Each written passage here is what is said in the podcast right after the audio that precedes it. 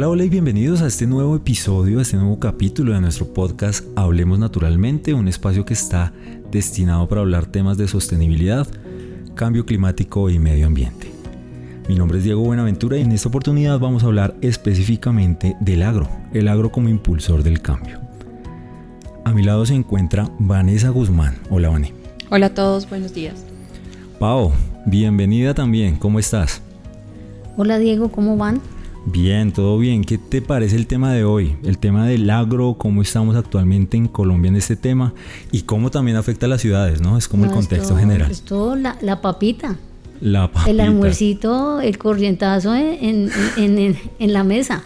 Se está viendo afectado, ¿no? También, ¿no? Están pasando muchas cosas y más después del contexto de pandemia. O sea, pasamos por una pandemia, varias cosas cambiaron. ¿Tú cómo ves todo esto que está pasando actualmente? Yo creo que aquí em, hay de todo, ¿no? Es desde la crisis hasta la oportunidad. Em, el COVID, bueno, digamos que no hemos pasado ya la línea Estamos del COVID, tal cual.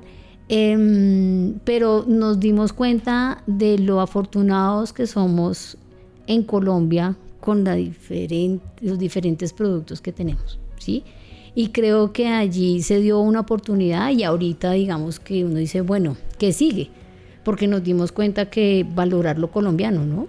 Colombia compra colombiano, cómprale las uvas, bueno, toda esta producción que hay en, este país que tiene altos y bajos, una biodiversidad espectacular. Es lo que hemos hablado, lo que hemos hablado como en, en podcasts anteriores es esa conexión esa conexión que tenemos con el territorio, con las ciudades, con el campesino, ¿cierto? Bueno, Ani, tú estás ahí como en silencio. Cuéntanos un poco qué opinas.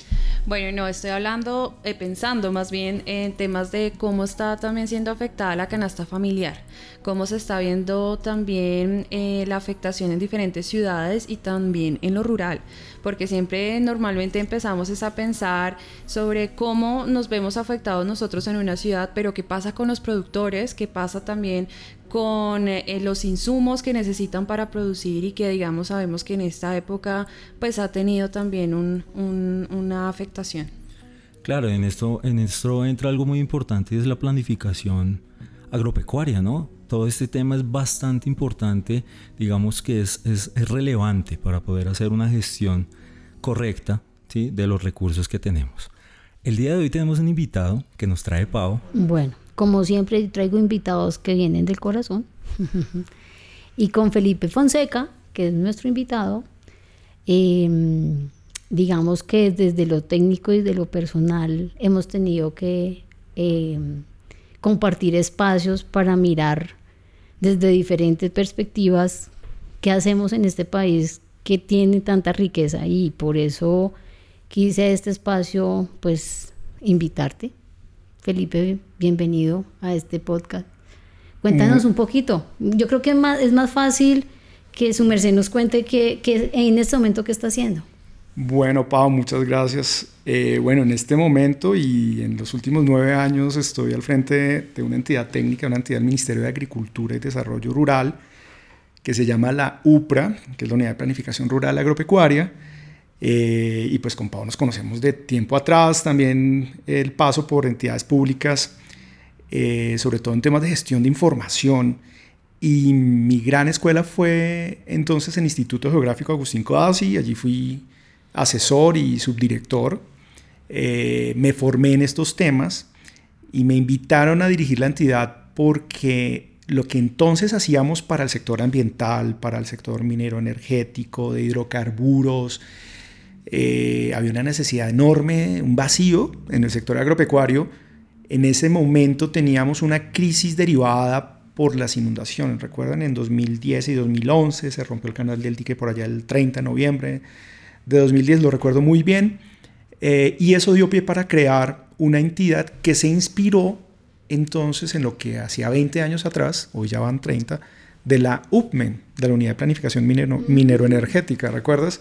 Entonces la UPRA es eso, es como la UPME del sector agropecuario, una mezcla entre un DANE, un DNP del sector agropecuario. Y en esa ando, llevo ya nueve años frente a esta entidad. Súper, bienvenido. Aquí lo importante es que creo que aquí, como lo dijo Diego, es vamos a hablar de lo agro, del platico de la mesa, ¿sí? Y, y cómo planificamos todo eso eh, para decir cómo al, al común nos está afectando. ¿Cómo está ese estado actual, no? ¿Cómo, ¿Cómo andamos? ¿Cómo estamos en temas de agro? ¿Qué pasó con la pandemia? ¿Cuáles son esos efectos secundarios y cuáles son esas, esas preguntas que vamos a tener respuestas para nuestros oyentes? Felipe, desde tu experiencia, cuéntanos un poco también cuál es el estado actual del agro en Colombia después de pospandemia. Eh, también qué ves a futuro y cómo está afectando a las ciudades y a la parte rural. Bueno, eh, yo creo que una de las principales conclusiones eh, o, de los, principales eh, desafíos que tiene hoy nuestro país, eh, y ha, sido, creo, gracias a la, pandemia, es reconocer que, que, que, las ciudades sin el campo no, no existen. ¿no? La pandemia creo que le dio la relevancia al sector agropecuario mmm, y no paró. Nuestros campesinos, nuestros productores nunca pararon. Si ustedes recuerdan el primer año, hace, hace dos años, por esta época, justamente estábamos empezando eh, algo para lo que nadie estaba preparado.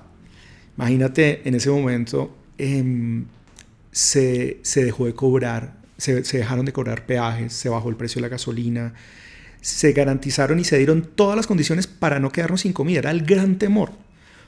El campo nunca paró y demostró que Colombia tiene una gran riqueza, una gran eh, tesoro, una gran bendición, y es que nos autoabastecemos de manera muy importante. Un par de cifras solo para, para, para ello, porque digamos que en materia de consumo aparente nosotros necesitamos eh, unas 45 millones de toneladas de alimentos o de materias primas, de las cuales más del 70% las producimos. ¿Qué importamos? Básicamente cereales, eh, frijol, soya y maíz para alimento balanceado de, cerdos y de aves, ¿no? para la producción de pollo, de huevos y de, y de cerdo, cuyos consumos cada vez son mayores y están desplazando de forma importante a los de la carne, pero de resto todo lo producimos y agroexportamos, ¿no? Cada vez exportamos, principalmente exportamos los tradicionales como el café, las flores, la caña y la palma, pero hay una cantidad de hortofrutícolas muy importantes que, se están eh, empezando a exportar. Entonces,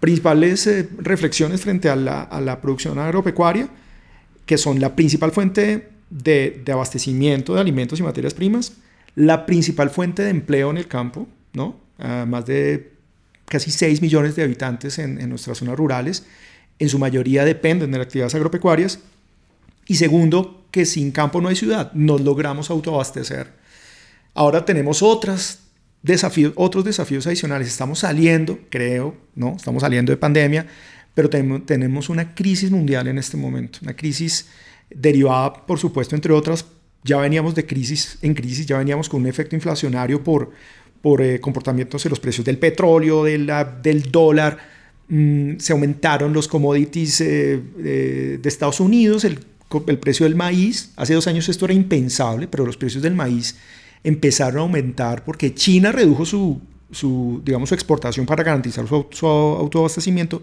Lo mismo Estados Unidos, lo mismo Canadá, eso hace que los precios aumenten y hoy en día los precios de los eh, cereales, especialmente el maíz, para el balanceado y para el consumo humano, tienen una equidad de precio, con lo cual nos está cambiando el chip en, en, en cuanto a la producción. Y se habla mucho, por ejemplo, de de reducir las importaciones, ¿no? ¿Por qué estamos importando comida cuando la podemos producir acá? Pues porque no somos competitivos, porque es más barato el maíz que llega, incluso puesto acá, que el que producimos acá, claro, porque el nuestro pues no se produce de forma tan eficiente y porque, y porque tiene unos costos de país mayores, pero hoy sí estamos pensando no solo en sustituir esas importaciones, sino en exportar.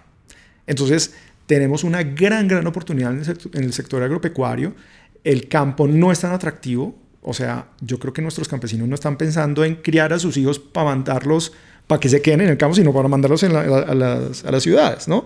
Y los que somos hijos de campesinos, pues no estamos criando a nuestros hijos para volver al campo, infortunadamente. Entonces, yo creo que esto está cambiando. Yo sí creo que el campo se está volviendo atractivo, se está volviendo una, una fuente de, no solo de alimentos, sino de vida digna, ¿no?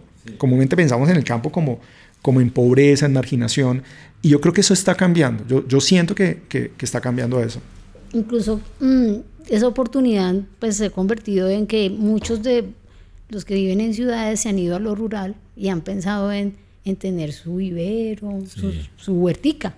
Sí, yo tengo amigos, ahora que lo mencionas, tengo amigos que efectivamente han migrado al campo, tienen su cultivo, tienen como que son sostenibles ellos mismos y es increíble cómo dejan la ciudad, dejan su carrera y se van al campo. Y ya lo que tú dices, ya hay un nivel de vida que está bastante bien estando en el campo y que llama a que vayamos, ¿no?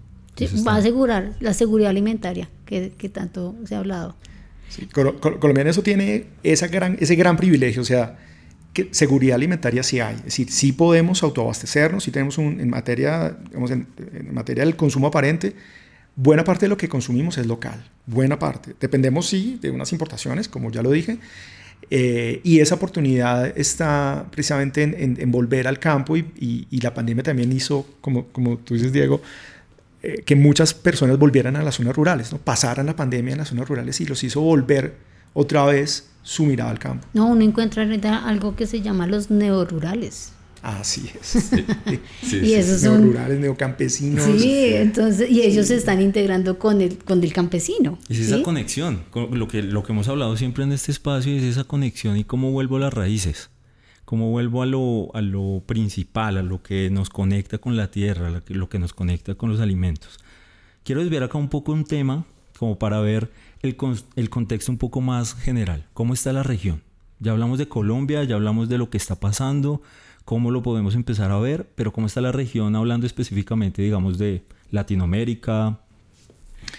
Bueno, pues em, a ver, este comienzo de año em, fue muy sonado un informe de la FAO con un tema que, que, pues nos pegó muy duro en el gobierno, y es, el tema del hambre. Em, y eso nos hizo compararnos, nos hizo levantar la cabeza y ver si efectivamente estábamos tan, tan, tan mal como lo hacía ver un, informe de la FAO, que junto con Haití y El Salvador eh, estábamos dentro de los focos de hambre, como de riesgo de hambruna por, por varios factores, no, no los voy a mencionar allí. Y resulta que en ese comparativo nos dimos, nos dimos cuenta que hay países, pocos países de la región que pueden estar mejor, pero que buena parte de nuestros vecinos están peor. ¿A qué me refiero? En términos, por ejemplo, de la inflación. Hay un fenómeno inflacionario global, pero estamos cerrando con cifras muy decentes, o sea, pudiendo haber sido peores, eh, porque de lejos la, la inflación em, de los alimentos especialmente es históricamente muy alta y eso pues pega muy duro, especialmente a quienes tienen bajos ingresos. Pero comparado con nuestros vecinos, o sea, eh, Venezuela llegó al 600%, eh, fue más alta la inflación en, Argentina, eh, muy baja en la de Perú. No, no, no, quiero dar las cifras acá, pero comparando nos dimos cuenta, oiga, qué buena oportunidad esta para ver si efectivamente dentro de la región, pues Colombia cómo está. De manera que Colombia la saca muy bien, o sea, sin decir que, que, que la situación es buena, porque ningún país la está pasando bien, eh, sí la están pasando bien algunos productores en este momento con, con esta inflación porque los precios están muy buenos y sus producciones eh, se, se, dieron a costos de hace unos meses, o sea, de decisiones que tomaron en el pasado y hoy tienen muy buenos, muy, buenos, muy buenos precios, el precio del aceite es inmejorable, los cultivadores de palma están en un momento muy bueno, el café, las flores, todos los que vendieron a futuros hoy están muy bien. La situación en ese momento de Latinoamérica y de, digamos, de nuestro continente depende en buena medida también del impacto que tienen los costos de producción eh, de ciertas materias primas y de cientos agroquímicos que se producían justamente en Rusia y en Ucrania, algunos fosfatos, el DPA, eh, que hay que sustituir, ¿no? que necesariamente hay que sustituirlo porque justo la, la misma semana en que empezó la invasión a Rusia, Rusia dejó de exportar eh, sus agroquímicos, uria especialmente, y nosotros comprábamos mucha uria de Rusia. Entonces sustituir eso implica, qué pena me estoy desviando hablando aquí de todo, pero Rusia, pero, pero perdón, pero, pero Rusia deja de vender uria y tenemos que volvernos mucho más eficientes porque también consumimos mucho agroquímico a lo que da. Felipe, lo que tú estás diciendo, eh, hay como una preocupación latente entre nuestras casas, entre nuestros familiares, y es precisamente el aumento en los precios de algunos alimentos. Sabemos que este año pues ha sido bastante duro porque pues lo hemos visto en noticias que el incremento de carnes, el incremento también, como decía Paola, de nuestra papita, ha sido alto. Cuéntanos un poco tú cómo ves esta perspectiva, qué nos espera en unos meses y cómo nosotros también podemos apoyar a estos eh, agricultores que posiblemente en este momento también no la están pasando muy bien y que por eso se ve también ese precio. Sí, el, especialmente la papa, la leche, y la carne han sido uno, algunos de los alimentos que más aumentaron sus precios, que más inflación tuvieron y que contribuyeron a lo que se conoce como el índice de precios al consumidor, eh, pues con unas cifras pues, pues muy altas. Mm, ¿Qué perspectiva hay? En este momento la papa está cara, pero hay papa. Eh, y se está cultivando papa, obviamente con unos mayores costos que serán trasladados finalmente a los consumidores a las amas de casa, a quienes hacemos mercado, a quienes nos fascina la papa y somos eh, consumidores recurrentes de papa, pues vamos a tener que pagar más por una papa. Pero hay papa, habrá papa. ¿Qué va a pasar? Estas crisis comúnmente tienen en el mercado un ajuste, que cuánto va a tardarse es incierto, porque eh, no sabemos qué va a pasar en este conflicto eh, entre, entre Ucrania y Rusia no sabemos si los precios van a mejorar o, los, bien los, los, costos de los insumos. El gobierno y especialmente los, los importadores tienen abastecimiento para dos o tres meses, pero lo que viene de ahí en adelante tiene, tiene como dos asuntos a favor. Y es que esperamos, y no es por ser optimista, pero, pero se espera que el conflicto eh, ya supere, ya llegue a algún tipo de acuerdo, sea lo que sea, y, y el mercado a nivel internacional encuentre sustitutos para esos para esos em, agroquímicos los precios retornen nuevamente a, valores no digamos normales. Yo creo que la, carestía va a mantenerse. Pero lo bueno, digamos, y no, no, quiero desconocer el impacto que tiene sobre todo para quienes menos ingresos tienen, es que va a haber comida. ¿Qué, qué eh, eh, hay que decir allí? Eh, se aumentó el salario mínimo. Quienes dependen, digamos, de ese salario tienen una mejora relativa en su capacidad adquisitiva, afectado principalmente a, quienes menores ingresos tienen, porque buena parte de sus ingresos se va a la canasta básica ¿no? de alimentos.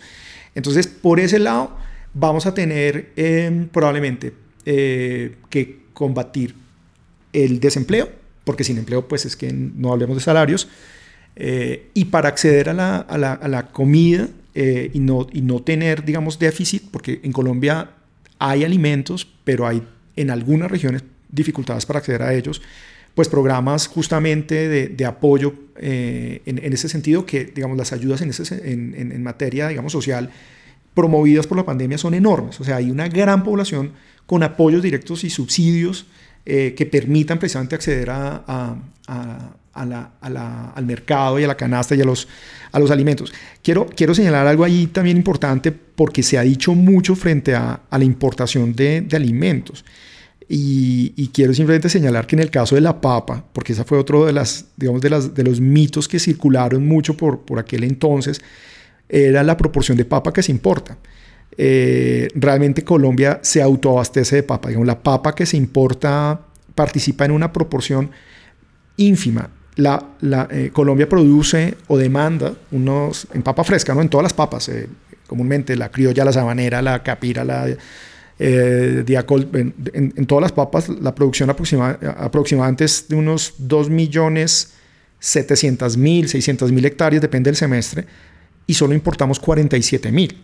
¿Qué papa importamos? Es, es la papa para fritar, la papa de bastón. Unas papas vienen de Bélgica, la mayoría, eh, es el principal país del, cual se importa, pero, pero eso representa el 1.8% de la producción de papa. Es decir, la gran parte de la papa fresca la producen nuestros campesinos eh, de la sabana cundiboyacense, de Nariño, de Antioquia. Luego, papas sí hay y el problema no son las importaciones, como, como, como, de igual forma pasa en, en leche. Nosotros importamos 6.5% de la producción total de, de, leche y en, arroz somos autosuficientes, plenamente autosuficientes, importan arroces especiales para sushi, para algunos, algunos arroces, digamos, eh, de, marca, digamos, particular, pero somos principalmente autosuficientes en los, en los principales productos. Wow. Creo que hablar de papa podemos tener todo un programa de papa, uno de leche, uno de cada uno tubérculos. no come papa? Bueno, para ir cerrando, a mí me gustaría poder tener un mensaje, un mensaje de cómo, pueden esos, esos campesinos, las personas que están en territorio, las personas que quieren iniciar su propia huerta, capacitarse en una planificación del agro. Ojalá, no sé, así como dice Pa, ojalá en términos sostenibles. Bueno, mira, eh, voy a hablar aquí sí como, como UPRA porque algo en lo que hemos trabajado estos años ha sido en, ofrecer un ser, en ofrecerle a nuestros productores un servicio de consulta de eh, qué puede cultivar en su predio. Y esto lo hicimos precisamente para, para la Comisión Nacional de Crédito Agropecuario y, y hoy un productor en cualquier zona del país, usando los datos de su matrícula inmobiliaria, de su cédula catastral o de sus coordenadas o en donde se encuentre, puede saber cuáles son las mejores alternativas productivas de acuerdo a las condiciones de su suelo. Ahora, ¿qué cultivar? Es una decisión de mercado. O sea, lo que mejor mercado, lo que mejor precio, lo que yo sepa eh, cultivar, lo que yo sepa cosechar, que tenga, digamos, eh, posibilidades de, de transporte y demás. ¿Dónde sí es una orientación que la UPRA le puede servir. Esos mapas los hemos hecho de la mano de los productores, de los gremios, federaciones. Hay más de 45 evaluaciones a nivel nacional de los principales productos y sistemas y, cadenas productivas. Y hemos hecho más de 150 ejercicios a nivel, a nivel nacional por departamentos con unas priorizaciones ya de tipo local o, regional.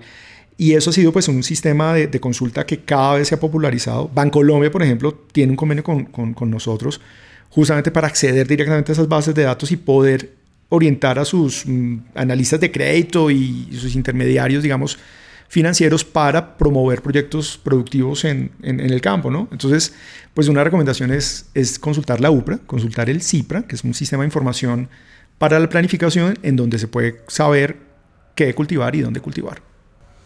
Bueno, Felipe, muchas gracias también por todas estas recomendaciones, también por eh, abrirnos también el espectro de lo que nosotros pensábamos que era el agro, pero yo creo que acá estamos conociendo más cómo está avanzando, qué podemos hacer nosotros, qué información podemos también empezar a tomar para ser más conscientes de qué está pasando con el agro en Colombia. Bueno, no sé si alguno de los demás quiera cerrar con, con una frase e invitarlos a algo. No, pues del agro a la mesa, la papita, yo soy enamorada de la papa en las múltiples formas y creo que, que nos diste una muy buena lección de entender lo que no se debe escuchar de la papa. Para mí me quedó clarísimo y que de verdad nosotros somos un país muy rico muy rico. Sí, definitivamente. E, exacto, yo en esa misma línea también terminaría diciendo eso. Eh, si bien hay muchos desafíos y, muchas dificultades también, eh, debemos reconocer el gran privilegio que tenemos en nuestro país, eh, un país que puede autoabastecerse eh, en un campo que puede seguir siendo fuente de riqueza, de prosperidad y no de, y no de miseria y, violencia como tal vez lo, lo hemos visto siempre. Felipe, Pau, Vane, gracias por participar en este espacio. Siempre estamos aquí abiertos, hablando naturalmente. Gracias Felipe por tu participación, por aceptar la invitación. Y a todos nuestros oyentes también gracias por participar, por escucharnos y por conectarse con nosotros. Quiero recordarles que para saber más de estos temas del agro y de todos los temas de sostenibilidad que hablamos en este podcast, tenemos disponible el portal 30x30 de ESRI Colombia, un portal que está abierto y que es participativo Nuevamente gracias por escucharnos y por conectarse con nosotros.